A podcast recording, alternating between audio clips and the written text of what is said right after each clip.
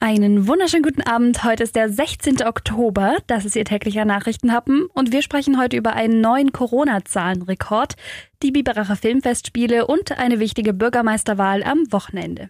Der Nachrichtenhappen mit Lara von Dohlen. 44,2. So viele Menschen in Ulm haben sich in den letzten sieben Tagen pro 100.000 Einwohnern mit dem Coronavirus angesteckt. Das ist deutlich über dem Frühwarnwert von 35. Die Verantwortlichen in Ulm bereiten sich deshalb auf weitere Corona-Maßnahmen vor. So wurde im Rathaus der Verwaltungsstab wieder einberufen und systemrelevante Teams erneut getrennt. Sitzungstermine werden abgesagt und auch eine neue Allgemeinverfügung ist in Vorbereitung. Termine in den Dienststellen gibt's nur noch nach vorheriger Anmeldung. Die Zahl der Menschen, die sich innerhalb eines Tages mit dem Coronavirus angesteckt haben, steigt und steigt.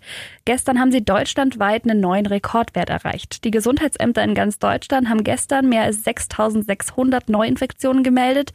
Das sind rund 1500 mehr als am Tag davor. Bislang waren Ende März die meisten Neuinfizierten registriert worden und heute wurde der Rekord nochmal gebrochen. Diesen Morgen haben nämlich die Gesundheitsämter 7334 neue Corona-Infektionen innerhalb eines Tages gemeldet. Klar, es wird auch mehr getestet als noch im März. Die hohen Zahlen hängen aber nicht nur damit zusammen. Über den Sommer war die Quote von Positiven bei den Tests immer so um die 1%, meistens ein bisschen drunter. Vergangene Woche war sie wieder bei fast 2,5. Es werden also mehr Infektionen entdeckt und nicht nur mehr getestet. Und klar, wegen der Angst vor dem nächsten Lockdown gehen so langsam auch die Hamsterkäufe wieder los. Dabei sollte vom letzten Mal bei den Hamsterkäufern eigentlich ja noch genug Klopapier da sein. Kanzleramtschef Braun hat deutlich gemacht, dass trotz steigender Zahlen kein Grund für Hamsterkäufe besteht. Die Versorgung im Einzelhandel sei gewährleistet, so der CDU-Politiker. Die Corona-Lage bezeichnete Braun aber als deutlich ernster als im Frühjahr. Es gebe einen steilen Anstieg der Zahlen. Das A und O sei jetzt einfach Vorsicht. Mit vertretbaren Maßnahmen könne man in den nächsten 14 Tagen die Lage wieder in den Griff bekommen. In Baden-Württemberg gilt ab Montag, ab der fünften Klasse wieder eine Maskenpflicht in der Schule, auch im Unterricht. In Bayern läuft dagegen das umstrittene Beherbergungsverbot für Reisende aus Corona-Hotspots aus.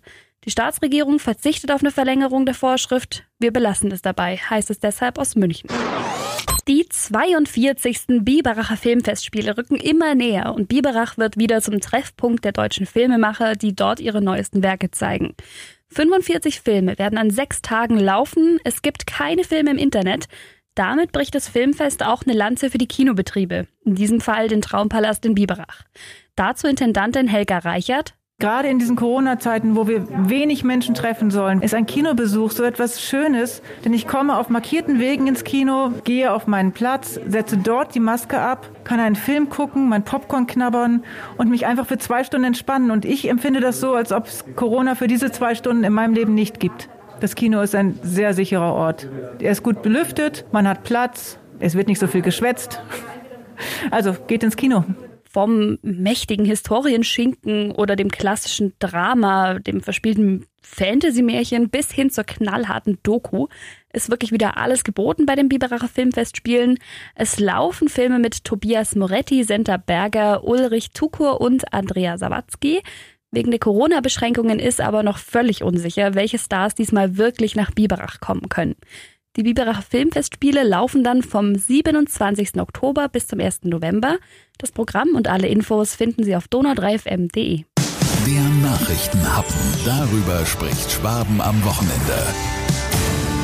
Es wird spannend in Biberach. Am Sonntag findet sie endlich statt, die Wahl um den Oberbürgermeisterposten. Zur Wahl stehen der amtierende OB Norbert Zeitler und der Herausforderer Martin Kuhnke. Alle Infos zu den beiden Kandidaten finden Sie auch auf donau3fm.de. Wegen der Pandemie haben schon alle rund 26.000 Wahlberechtigten unaufgefordert die Briefwahlunterlagen zugeschickt bekommen. Davon ist schon rund ein Drittel wieder im Rathaus angekommen. Die Wahllokale sind natürlich trotzdem geöffnet. Insgesamt sind es acht. Zur Wahl im Lokal müssen Sie aber unbedingt den Wahlschein mitbringen. Die Wahlzeit läuft dann von 8 bis 18 Uhr. Ein vorläufiges Ergebnis wird am Sonntag dann um 18.30 Uhr erwartet. Bei der letzten Biberacher OB-Wahl lag die Wahlbeteiligung bei knapp 50 Prozent. Weil Sie aus Biberach kommen, vielleicht können Sie an den 50 Prozent ja noch ein bisschen was machen nach oben hin. Spannend wird's auf jeden Fall und Sie erfahren dann auf Donau 3 FM am Abend am Sonntag, wie es ausgegangen ist. Jetzt wünsche ich Ihnen ein schönes Wochenende und wir hören uns dann am Montag wieder. Bis dann.